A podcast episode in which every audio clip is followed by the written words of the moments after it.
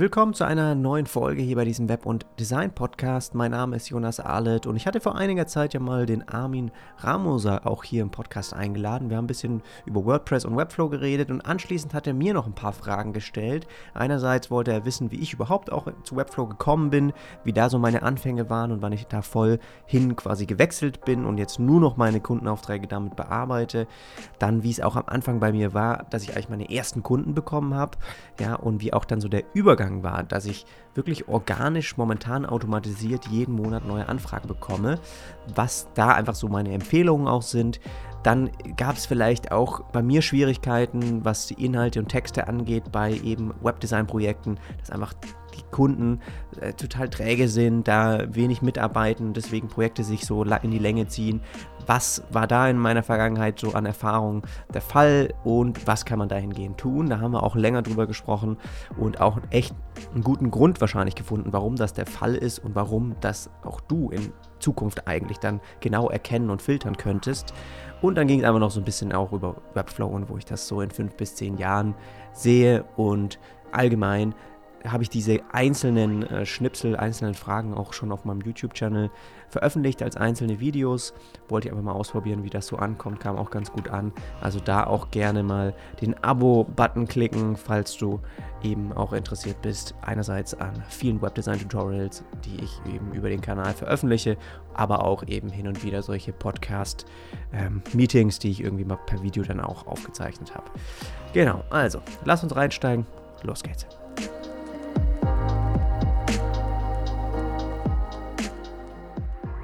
Ich habe auch ein paar Fragen vorbereitet. Äh, und zwar wird mich interessieren, äh, vor allen Dingen, wie du auf Webflow gestoßen bist, also wann du das erste Mal davon erfahren hast und ähm, was dich letzten Endes dazu bewegt hat, das mal auszuprobieren und äh, zu versuchen.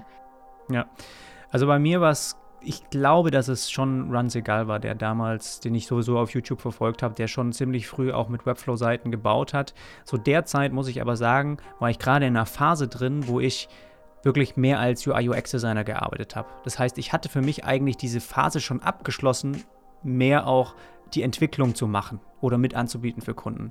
Es gab wirklich früher mal auch mh, hm, ja, eine Zeit, wo ich das Design und die Umsetzung und dann halt ein CMS wie Contao zum Beispiel für den Kunden auch angebunden habe oder halt dort äh, die Seite umgesetzt habe. Und irgendwann gab es eben Limitierungen für mich, wo ich dann gemerkt habe, im Design kann ich mir viel bessere Sachen überlegen, aber ich konnte sie nicht umsetzen. Und dann habe ich halt gesagt, gut, da mache ich einen Strich drunter. Ich arbeite einfach, biete nur noch das Design eigentlich an, das Konzept und die Strategie für Kunden. Und war das lange Zeit äh, weil ich da halt keine Lösung für mich gesehen hatte, die einfacher war, dass ich wirklich meine Designs zum, zum Leben erwecken konnte mit einfachen Mitteln, ohne jetzt halt krass nochmal JavaScript zu lernen oder PHP oder sowas, ja. Und das war eigentlich so bei mir der Fall, wo ich dann gemerkt habe, okay, ich habe immer wieder bei ihm dann Videos gesehen, wo ich gesehen habe, wie Webflow auch funktioniert. Und der springende Punkt war bei mir aber definitiv die, die Animationen und Interaktionsgeschichten weil zu der Zeit habe ich dann da mit, äh, mit Lufthansa Technik auch viel für die gearbeitet und da war es immer so, dass wir auch so Prototypen gebraucht haben, die irgendwie man auch mal auf dem iPad öffnet, wo man halt dann irgendwie auf der Messe am Stand irgendwie ein bisschen einen Prototypen bedient, der eigentlich ein bisschen simuliert, dass es wie eine fertige App wäre, ja, obwohl es das gar nicht ist. Man konnte ein paar Schritte sozusagen klicken und solche Prototypen konnte man habe ich früher auch mit anderen Programmen gebaut, aber als ich gemerkt habe, wie mit Webflow das eigentlich auch möglich ist und der Entwickler sozusagen den Code direkt einfach äh, eine, in eine App umwandelt und dann man die einfach über ein iPad ganz normal wie eine App öffnen konnte, das hat halt nochmal einen mega Sprung nach vorne gemacht, was einfach die Möglichkeiten angeht, viel mehr das zu realisieren, was ich im Kopf hatte, wenn es jetzt halt um Animationen oder Interaktionen geht, die so ein bisschen wie eine App sein sollen. Ja, das war sozusagen, da habe ich einfach damit habe ich viel mehr Webflow genutzt, um da drin was umzusetzen, wo ich dann einfach nur den Code exportiert habe und den weiterverarbeitet. Und irgendwann habe ich dann mal bei einem Projekt dann gesagt, gut, dann probiere ich auch das mit dem CMS mal aus und habe halt gemerkt, dass ich in ein paar Tagen fertig war mit der Seite, wo ich halt früher auch mit Entwicklern wo das halt einfach zum Teil Wochen gedauert hat, bis man auch die Sachen übergibt und alles. Und das war eigentlich so der Punkt, wo ich gemerkt habe, okay, das, das ist schon mächtig, das, das Werkzeug und man könnte hier schon nochmal ein bisschen tiefer einsteigen und mittlerweile glaube ich doch, dass es in, auch in Zukunft äh, äh, eine sehr, sehr, sehr wichtige Rolle spielen wird, Webflow, dass das halt auch momentan, ich weiß, dass noch die meisten WordPress benutzen und ich finde es auch völlig legitim, aber ich glaube, dass Webflow eine immens große Rolle spielen wird in Zukunft, was ein Webdesign angeht und einfach die Realisierung von, von Webseiten. Und deswegen habe ich mich auch ein bisschen so darauf äh, fokussiert, ne, da wirklich jetzt richtig tief auch einzusteigen und nur noch das zu benutzen. Ja, also das sehe ich auch. Also ich finde, Webflow ist ja noch sehr, sehr klein im deutschsprachigen mhm. Raum. Speziell jetzt, wenn man sich da die Statistiken mal ansieht, wie viele Seiten mit WordPress äh, gebaut werden, äh, jetzt speziell im deutschsprachigen Raum oder auch weltweit und wie viel das mit Webflow ähm, äh, sind, das ist schon ein Riesenunterschied. Ne? Also Webflow ist dann 0, irgendwas Prozent, glaube ich, und WordPress um die 30 Prozent. Und äh, ich glaube aber auch, dass sich das in den, in den nächsten Jahren auf jeden Fall durchsetzen wird. Man sieht ja auch, wenn man sich bei Google Trends zum Beispiel mal ansieht, die Entwicklung von WordPress und Webflow äh, im zeitlichen Verlauf, dass WordPress da immer mehr abnimmt und Webflow ähm, schon deutlich auch an Sichtbarkeit gewinnt und auch gewonnen hat in den letzten Jahren, glaube ich schon auch, dass sich das in den nächsten Jahren eben durchsetzen wird und dass es auf jeden Fall Sinn macht, sich damit auch näher auseinanderzusetzen. Und, ja. und Run Segal hat äh, tatsächlich hatte auch einen großen Einfluss auf mich anfangs. Und ich würde auch jedem empfehlen, der jetzt für den Webflow neu ist, der da ein bisschen äh, näher sich damit beschäftigen äh, möchte, anzufangen, eben bei Run Segal auf YouTube und bei der Webflow University. Die ist ja komplett kostenlos. Da ist alles zu finden, was man so braucht als Anfänger. Also bei den beiden Quellen würde ich, würde ich starten als Anfänger. Ja. Das ist auch so was, wo, was eigentlich finde ich, von, die machen das von Anfang an komplett anders. Ich meine, ich, ich kenne eigentlich kein Gesicht, das hinter WordPress irgendwie steht, wenn man mal ehrlich ist. Ich weiß nicht, wer macht dafür das Marketing oder so, keine Ahnung. Aber die, wie die das alles aufziehen, dass halt doch irgendwie einmal ein Startup irgendwann mal das gestartet hat, mittlerweile die Unsicherheit, dass irgendwie auch viele gesagt haben, ja gut, aber es ist immer noch ein Unternehmen, das im Prinzip was macht. Was macht man, wenn auf einmal Webflow als Unternehmen gekauft wird? Was machst du dann? Wenn das, sagt, nehmen wir mal an, es wird, keine Ahnung, von, von Wix gekauft oder von irgendjemand, die irgendwie auch groß sind, ja, will man dann noch dazugehören? Oder was machst du dann mit den ganzen Projekten, die du dort umgesetzt hast? Und ich glaube, die haben mittlerweile halt ein Level erreicht, wo man nicht mehr Angst haben muss, also man weiß es nie, aber ich glaube nicht, äh, dass jetzt irgendwie auch der CEO äh, welches Geld der Welt sollte dem angeboten werden, damit sie eben dieses Unternehmen verkaufen. Das ist momentan auch so profitabel und so viel Sicherheit schon an Kapital dahinter, dass sie das auf jeden Fall weiterführen können. Und ich glaube, sie würden das verkaufen, wenn sie irgendwie davon jedem Mitarbeiter eine Rakete und äh, zum Mars fliegen können, alle, dann würde das vielleicht machen. Aber ich weiß nicht, ob das irgendwie überhaupt noch eine Gefahr ist. Die sind einfach wahnsinnig auch gewachsen als, als Unternehmen. Auch, ähm, ich glaube, in der letzten Finanzierungsrunde wieder 140 äh, Millionen Dollar einsammeln an Investorengeldern, haben jetzt, glaube ich, eine Unternehmensbewertung von 2,1 Milliarden äh, Dollar. Also es ist bei weitem kein kleines Startup mehr, ne, wo man Angst ja. haben muss, dass jetzt morgen zusammenbricht alles. Äh, ich glaube, über diese Stufe ist, ist Webflow schon lange äh, hinaus sozusagen. Und ich glaube, da braucht man keine Angst mehr haben, dass das irgendwie jetzt zu Bruch geht in kurzer Zeit. Und zwar glaube ich, dass halt eine ziemlich große Rolle spielen wird, sind eben auch ähm, Unternehmen selber, die auf einmal Möglichkeiten sehen, nicht mehr das alles nur über Agenturen unbedingt laufen zu lassen, sondern ich glaube, die kriegen diese Starthilfe von Agenturen oder von Unternehmen, wie wir es sind, aber dass diese Möglichkeiten, eigene Mitarbeiter zu schulen, weil im Prinzip ist es so einfach. Im Prinzip ist Webflow so einfach, dass du Mitarbeiter schulen kannst, dass sie eben bestimmte Dinge auch vielleicht mal eine zusätzliche Seite anlegen, da Sachen rauslöschen oder was umgestalten und sowas ich meine, wir müssen das ja weiterspinnen, was die momentan alles vorhaben mit Symbolen und Komponenten. Sobald das alles nochmal auf nächstes Level geht, du wirst ja irgendwann, kannst du denen so geile Designsysteme damit bauen, die so individuell werden kann mit ein paar Klicks, dass man das super anpassen kann und verändern. Und das sind ja alles, das ist ja so aufgebaut, dass, es, dass man es versteht. Du musst ja diesen Code eben nicht schreiben. Und ich glaube, dass halt noch viel mehr Unternehmen quasi dann selbst mit dem eigenen Team, ohne jetzt immer auf äh, unbedingt äh, ja, Agenturen zugreifen zu müssen oder sowas, das auch mal selbst dann eben intern lösen. Und das darf man ja auch nicht sehen. Klar denkt man jetzt wieder, okay, das nimmt uns dann wieder den Arbeitsplatz weg, aber ganz ehrlich, es gibt so viele Unternehmen und Kunden da draußen, da muss man sich keine Sorgen machen. Und mir geht es einfach nur darum zu sagen, es, es gibt eben ein, eine, auch noch eine Marge, die momentan noch gar nicht irgendwie genutzt wird von zum Beispiel WordPress oder sowas, wo immer äh, zwei, wo immer noch ein Dienstleister mit involviert werden muss, wo man auch merkt, okay, das ist dann auf einmal viel interessanter für Unternehmen, weil sie das dann selber machen können. Und deswegen wechseln sie dann vielleicht lieber zu so einem Tool und so weiter. Ich glaube, das ist auch eine große Zielgruppe von Webflow, ähm, tatsächlich äh, Marketing-Teams in Unternehmen. Also bei mir, ich habe das auch selbst ähm, beobachten können. Ich war ja ein Jahr in Berlin in einem Startup. Das waren etwa, ich glaube, um die 120 äh, Mitarbeiter. Und da gab es auch ein größeres Marketing-Team, wo ich gearbeitet habe und natürlich eine Entwicklerabteilung. Und da war es auch häufig der Fall, dass eben äh, die Marketingabteilung Webseiten, Landingpages umsetzen wollte, äh, individuelle Landingpages und dann im ständigen Austausch mit dem Entwicklerteam stand, die Entwickler aber eigentlich am Produkt gearbeitet haben und keine Zeit hatten, äh, jetzt irgendwelche Marketing-Landingpages zu bauen. Ja, das ist immer so ein Hin und Her dann ähm, und das Marketing-Team wartet teilweise ewig darauf, bis der Entwickler mal Zeit hat, jetzt eine Seite umzusetzen.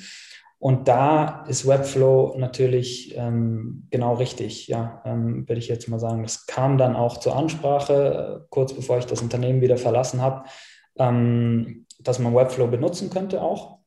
Ich weiß nicht, ob es inzwischen äh, auch implementiert wurde in dem Unternehmen, aber gerade in, in solchen Konstellationen, ne, wo ein Marketing-Team zusammenarbeiten muss mit einem Entwicklerteam in einem Unternehmen, da macht Webflow einfach Sinn, ähm, weil eben das Marketing ohne Hilfe von Entwicklern an Marketingseiten, Landingpages und so weiter arbeiten kann und die Entwickler ähm, sich in Ruhe aufs Produkt äh, konzentrieren können. Ja, super, ja, genau. Ja, hast du sonst noch eine Frage? Äh, ja, ich habe tatsächlich noch ein paar Fragen. Ähm, mich würde auch interessieren, äh, wie du am Anfang deiner Karriere an ähm, erste Kunden gekommen bist und wie der Übergang war äh, zu organischen Kundenanfragen. Also dass du dich jetzt nicht mehr aktiv darum kümmern musstest, äh, an Kunden zu kommen, sondern Kunden dann wirklich auf dich zugekommen äh, sind und du dann quasi davon leben konntest. Ja. Ähm, ja, relevanter Punkt für die meisten ist auch eine der Hauptfragen, die ich mal bekomme. Aber es gibt so ein paar, wenn ich jetzt mal spontan überlege, gibt es so ein paar Dinge, die mir einfallen, die da, glaube ich, schon auch äh, wichtig waren. Also die ersten Kunden waren schon auch Freunde und Bekannte. Also ich glaube, das war immer so, das erste Jahr war auf jeden Fall damit gefüllt. Ähm, und von da ging es dann über eben in mehr auch Kunden, die wirklich auch fremd waren, sage ich mal, wenn man eben über weitere Empfehlungen dann über ein paar Ecken dann auf neue Kunden kommt. Aber das war bei mir auch der Anfang. Und ich glaube, dass eben das, was mir eigentlich geholfen hat, dieses äh, automatisiert Kunden, die auf dich zukommen, ähm, das hat erst angefangen, als ich eben mit dem Blog auch gestartet bin und mit dem Podcast. So das, davor war das überhaupt nicht so. Und ich glaube, dass das der hauptausschlaggebende Punkt ist, warum heute jeden Monat Anfragen auf mich zukommen, ohne dass ich irgendwas mache. Gut, ich mache ja immer noch den Podcast weiter, ich mache immer noch äh, ab und zu mal einen Blogbeitrag oder sowas, aber dass einfach irgendwann man quasi Google auch gezeigt hat, hey, hör zu, ich bin hier ein re relevanter Player auf dem Markt, zumindest zum Beispiel in Hamburg oder in der Umgebung wenn du da irgendwas mit Webdesign gesucht hast, dann kam einfach dieser Freelancer Jonas aufgetaucht. Aber das hat lange gedauert. Also es ist nicht so, dass du irgendwie drei, vier Posts machen kannst und dann funktioniert das. Äh, das war wirklich mindestens ein Jahr, bis dann, sage ich mal, wirklich mal eine Projektanfrage organisch reingekommen ist, ohne dass ich, sage ich mal, die ganze Zeit versucht habe, auch über Social Media oder irgendwas äh, Werbung für mich zu machen, sondern wirklich nur eigentlich angefangen habe, äh, Content zu produzieren und den zu veröffentlichen, ja. Und dann ist halt irgendjemand dann über die Suchmaschine auf mich gekommen.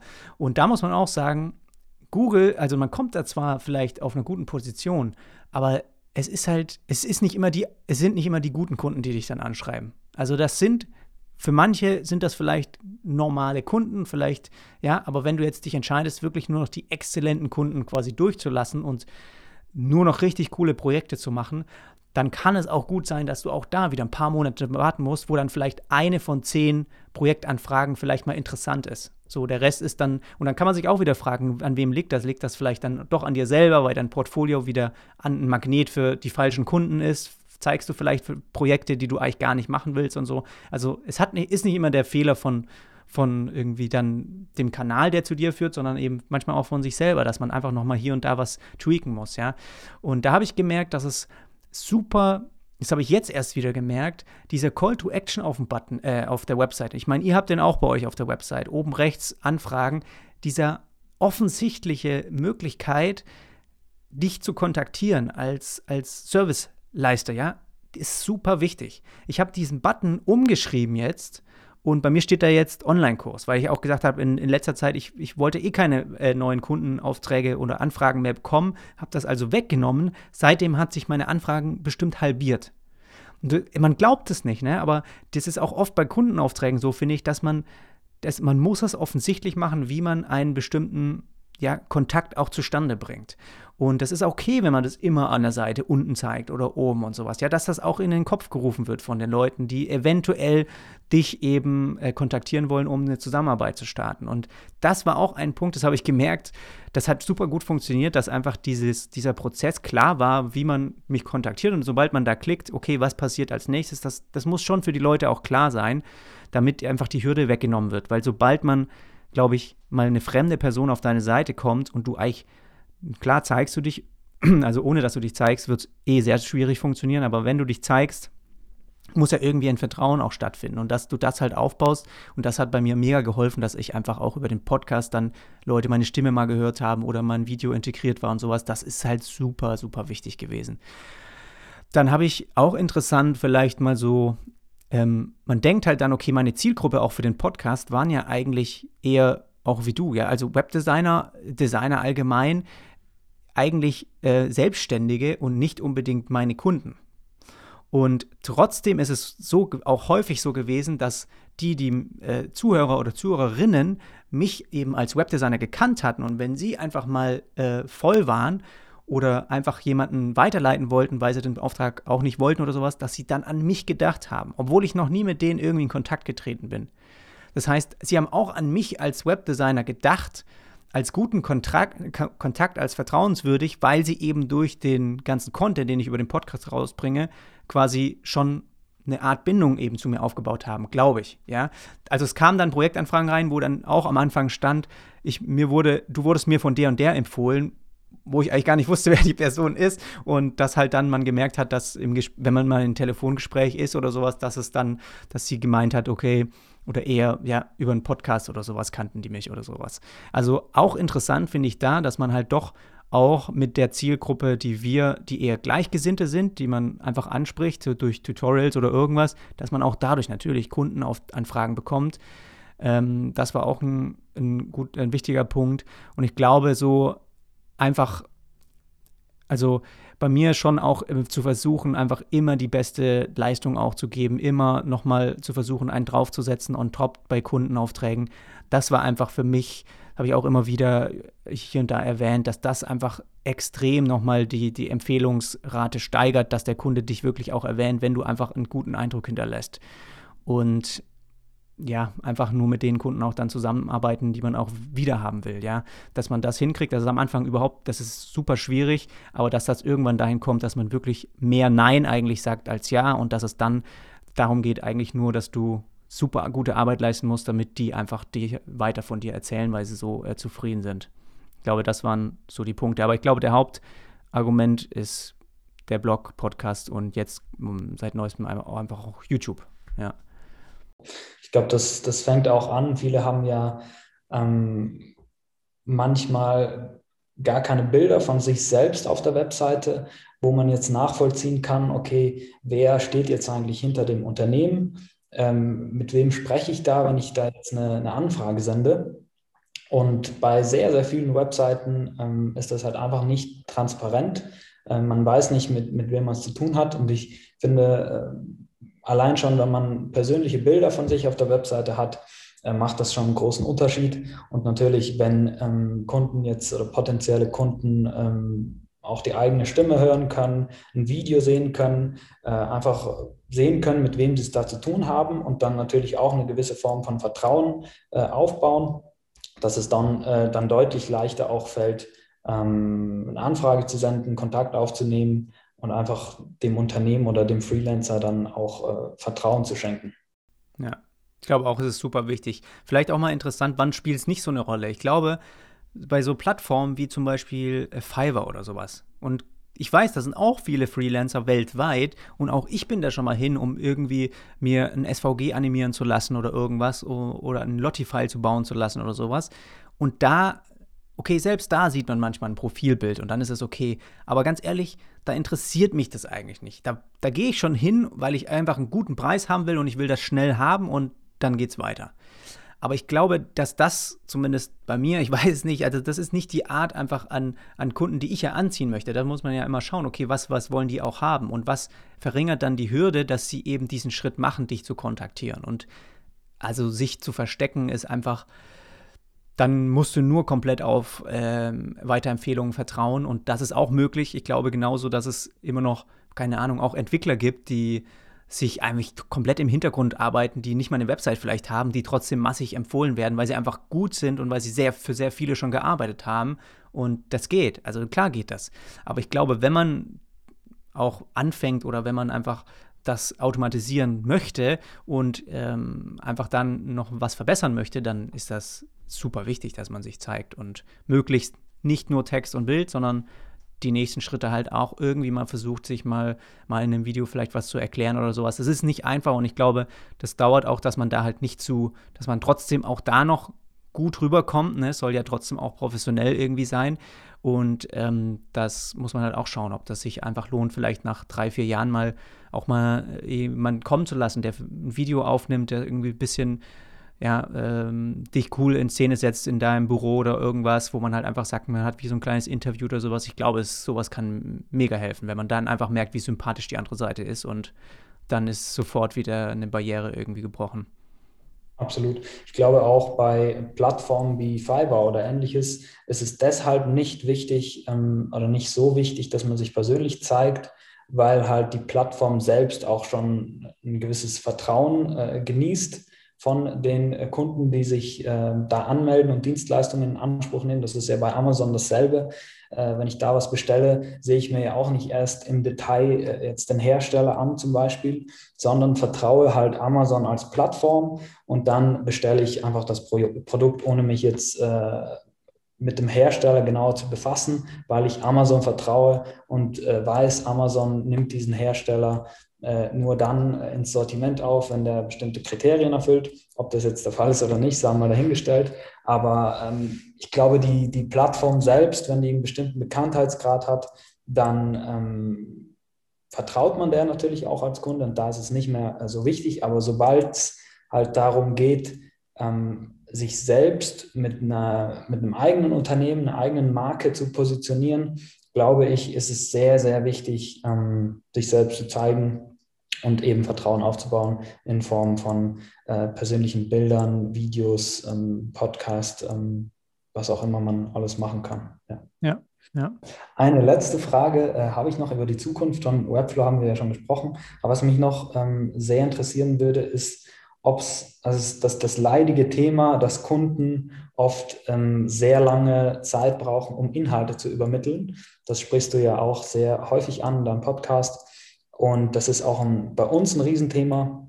Und das ist eigentlich bei jedem äh, Webdesigner, mit dem ich so spreche, ein Thema, dass Kunden sich eben sehr, sehr viel Zeit lassen, manchmal Inhalte äh, zu schicken oder auf Feedback zu antworten, auf E-Mails zu antworten, aus welchen Gründen auch immer. Und da ähm, würde mich einfach interessieren, gab es bei dir Projekte, die du nie fertiggestellt hast oder sogar abbrechen musstest, weil der Kunde an einem äh, bestimmten Punkt einfach nicht mehr auf deine Nachrichten reagiert hat oder dir Inhalte einfach nicht zugeschickt hat?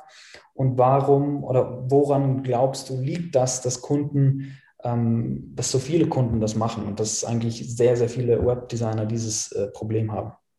Mhm.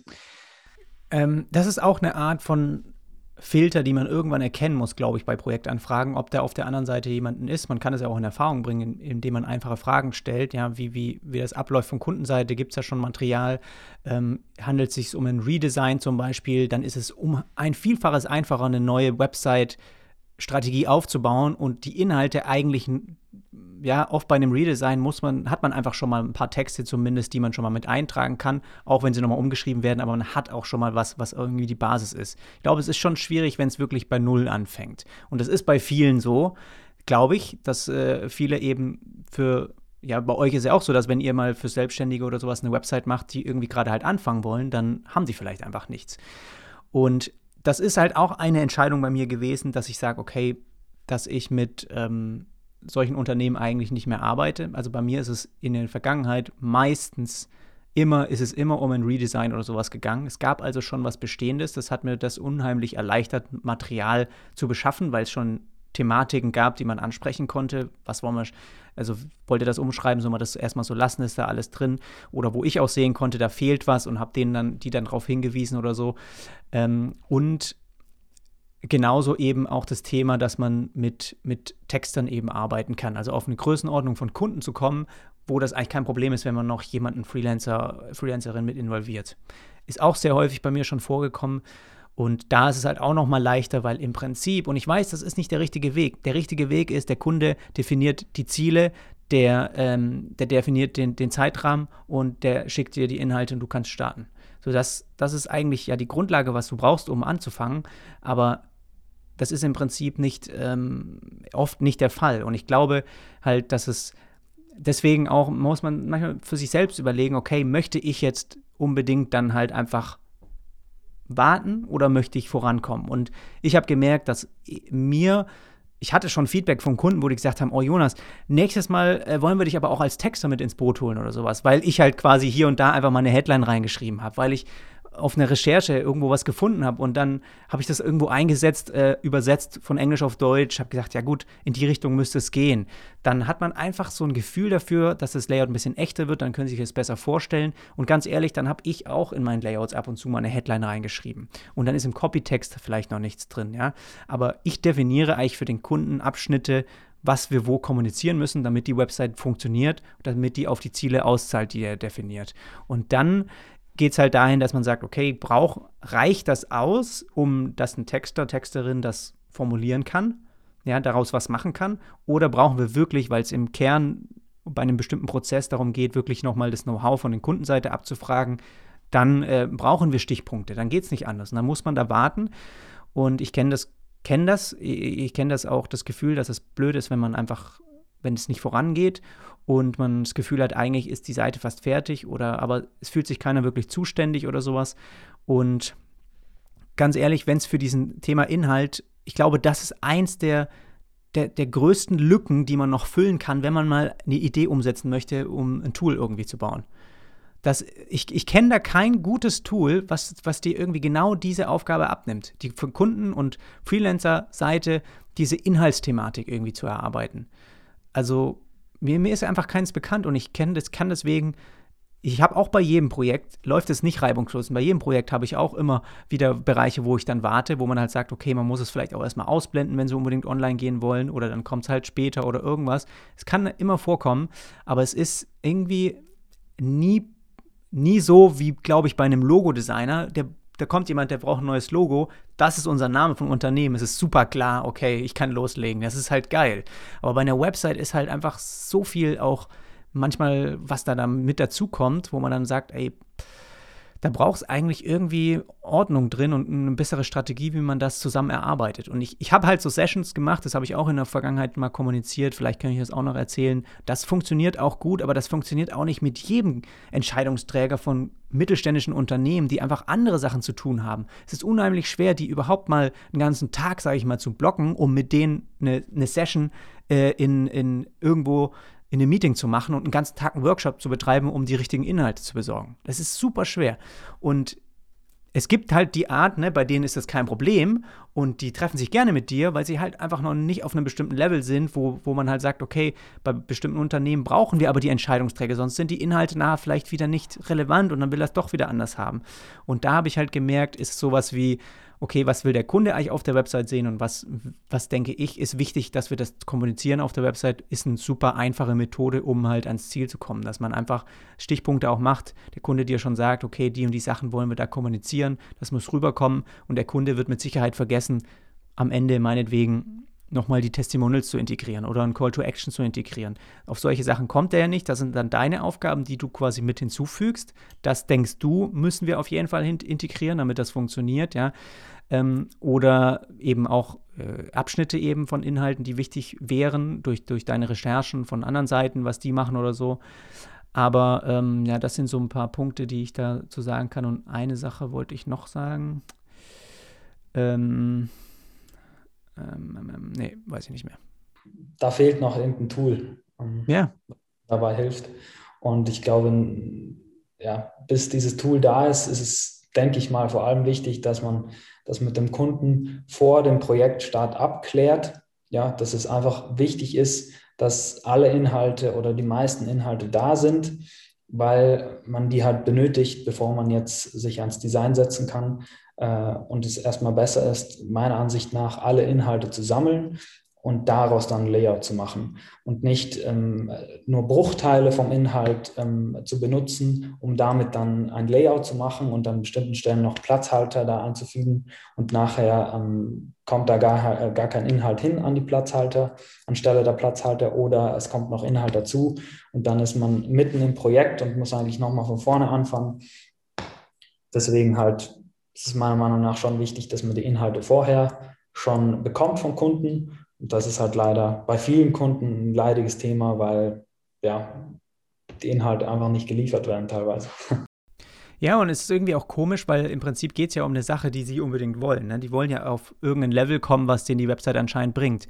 Und man könnte schon überlegen, ob das, ist sie dann wirklich denen so wichtig oder ist sie halt nebensächlich? Und daran kann man auch manchmal schon erkennen, ob eben der Kunde dann eigentlich es hat nicht so eine hohe, hohe Priorität und deswegen äh, ist der Wert auch nicht, gleich nicht, nicht wirklich hoch und deswegen investiert er vielleicht auch gar nicht so viel in, in der Website. Es ist, man kann da auch manchmal äh, interessante eben Dinge daraus erkennen. Man muss trotzdem sagen, es gibt auch die Kunden, die total mit einsteigen und die total genau die Sachen eben mitmachen. Und habe ich auch zum Beispiel eben ähm, schon drei Webseiten für einen, drei Online-Shops für, für einen Kunden redesigned. Und das ganze Team ist aber, das ganze Unternehmen ist, macht nur Online-Verkäufe. Das heißt, die haben, das ganze Team ist schon darauf basierend, die wissen, da, wir brauchen äh, Team, wir müssen jemanden äh, einstellen, einen Mitarbeiter, der eben im Marketing ist, im Projektmanagement ist, der genau einfach solche Sachen mit Entwicklern bespricht, wo welche Texte hinkommen und so. Und sobald ich halt da gemerkt habe, okay, das ist ein Riesenunterschied zu einem Unternehmen, das eigentlich sich digitalisieren möchte und das eigentlich offline arbeitet und für die du eine Präsenz machst oder sowas. Die tun sich da viel schwerer, wie halt jemand, der wirklich schon in diesem, in der Materie arbeitet und weiß, der halt Mitarbeiter hat, die dann diese Sachen auch formulieren und so. Und da habe ich gemerkt, die können auch super gut zuarbeiten. Da waren das innerhalb von ein paar Tagen, ich habe denen geschrieben, du, wir brauchen an der Stelle, brauche ich Input von euch, welche fünf Argumente wollen wir da bringen, damit ich gestalterisch weiß, wie ich das umrahmen kann. Einen Tag später waren die, waren die Punkte da und ich konnte quasi ein Layout dafür gestalten, das halt dann dazu gepasst hat. So, also das gibt es schon auch, aber wahrscheinlich eher weniger. Weiß ich nicht, noch weniger bisher? Ich glaube auch, das hängt vor allem davon ab, ob ähm, die Website gerade im, im, Unternehmen schon ein Umsatztreiber ist. Mhm. Ja, ähm, sei es durch SEO-Maßnahmen, also dass äh, die Seite extrem gut rankt und darüber dann ähm, sehr viel Traffic auf die Seite kommt und Umsätze gemacht werden, oder eben durch andere Marketingmaßnahmen und dem Unternehmen einfach bewusst ist, hey, unsere Webseite spielt eine große Rolle ähm, für den Umsatz auch, für un unseren Unternehmenserfolg. Da habe ich auch die Erfahrung gemacht, dass ähm, Unternehmen da äh, dem Ganzen ähm, eine deutlich höhere Relevanz auch zuschreiben. Und äh, wenn es eben, wenn man mit einem Unternehmen arbeitet, das noch rein Offline-Kunden gewinnt und das Potenzial eigentlich noch gar nicht erkennt, was eine Website haben kann, die zum Beispiel über Google äh, super gefunden wird von ähm, Interessenten für das Unternehmen oder eben äh, bezahlte Marketingmethoden ausprobiert hat äh, für das Unternehmen. Wenn das noch nicht der Fall ist und das Unternehmen auch nicht die Bereitschaft äh, dafür hat und nicht offen dafür ist, sich das mal anzuhören und das Ganze auch mal auszuprobieren, dann ist es sehr schwierig, ähm, ja, ein Unternehmen davon zu überzeugen, jetzt Inhalte ähm, schnell oder pünktlich zu liefern, weil die einfach denken, ja, das ist so eine Marketing-Spielerei, nice to have, äh, eine, eine, Visitenkarte, ja, was man ja halt mal machen kann, aber das wird jetzt kein, äh, keine Auswirkungen haben auf un, unseren Unternehmenserfolg. Und das ist, glaube ich, ein großer Trugschluss immer noch bei sehr vielen, äh, vor allem kleineren Unternehmen. Ja, das ist ein super guter Punkt. Wahrscheinlich ist das mitunter der Hauptgrund, ob die da am Ball bleiben oder nicht. Wenn ich so überlege an die Vergangenheit, wo es schwierig war, war genau das eigentlich der Background. Bei denen, denen es zügig ging, wie zum Beispiel den Online-Shops, ist es, die wussten, die, wir bearbeiten hier die Pain Points von den Seitenbesuchern. Wenn wir die lösen, werden wir mehr Sachen verkaufen. Und da, bei solchen Kunden, wenn du da gut zuhörst, ist es sogar möglich, auf den Preis was aufzuschlagen, um eine schnellere Lieferzeit quasi noch mit zu bepreisen. So wie Amazon Prime kostet mehr, kriegst dafür am nächsten Tag geliefert. Das heißt, die Kunden, die sind auch bereit, weil sie genau dieses Mindset haben. Die wissen, okay, wenn wir hier wirklich am Ball bleiben, dann können wir schneller launchen und im, keine Ahnung, Sommer startet unser äh, Hauptgeschäft. Wir müssen davor online gehen und deswegen bleiben die am Ball. Das ist genau der, das ist, das ist der Punkt, wahrscheinlich schon, ja. Ja. Vor allem, wenn es um, um kleinere Unternehmen geht, äh, beispielsweise einen Steuerberater, einen Anwalt, äh, einen Handwerksbetrieb oder sowas, da ist es oft, ähm, sehr oft der Fall, vor allem in kleineren Städten, dass da nicht wirklich, ähm, dass es nicht wirklich viel Konkurrenz gibt im Internet eigentlich. Und ähm, keiner sich so wirklich mit, mit, äh, mit der Website und mit SEO beschäftigt und es eigentlich sehr, sehr einfach wäre, mit einer guten Website, mit ein paar ähm, SEO-Maßnahmen äh, sehr schnell viel Traffic auf die Webseite zu bringen und damit auch wirklich nachhaltig neue Kunden zu gewinnen, ohne ähm, dass man da jetzt aktiv noch äh, was dran macht oder viel Geld investiert für bezahlte Werbung. Ähm, aber das Potenzial sehen halt viele nicht und wollen sich auch nicht dafür öffnen. Und da ist es halt äh, dann natürlich auch schwierig, jemanden davon zu überzeugen, äh, Inhalte pünktlich zu liefern, in dem Fall. Ja, cool. Armin, hast du noch irgendwie Kanäle, wo können die Leute mal ein bisschen über dich nochmal sich informieren oder dir eine Frage stellen oder mal bei euch vorbeischauen auf der Agenturseite? Genau, also mich findet man oder uns findet man vorwiegend äh, auf der Webseite von uns, auf ramosa-webdesign.com und äh, auf LinkedIn sind wir eigentlich auch ähm, aktiv. Also auf der Webseite und LinkedIn, darüber findet man mich am besten derzeit. Ja, Verlinke ich gerne in den Show Notes. Super. Also, wir haben heute echt super lang gesprochen. Vielleicht teilen wir das Ganze lieber auf, damit das äh, interessant bleibt und die Zuhörer hier am Ball bleiben. Aber ich glaube, echt cool, coole Einblicke bekommen. Hat Spaß gemacht. Danke dir auch für die Einladung. Hat mich gefreut, dich kennenzulernen.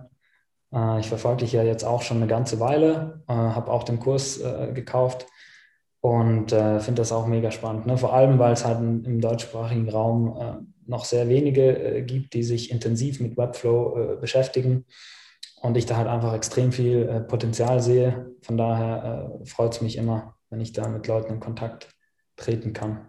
Cool. Ja, dann äh, sage ich schönen Feierabend und dann äh, danke für deine Zeit. Hören wir uns beim nächsten Mal wieder, ne? Hat mich gefreut. Ciao, Jan. Tschüss.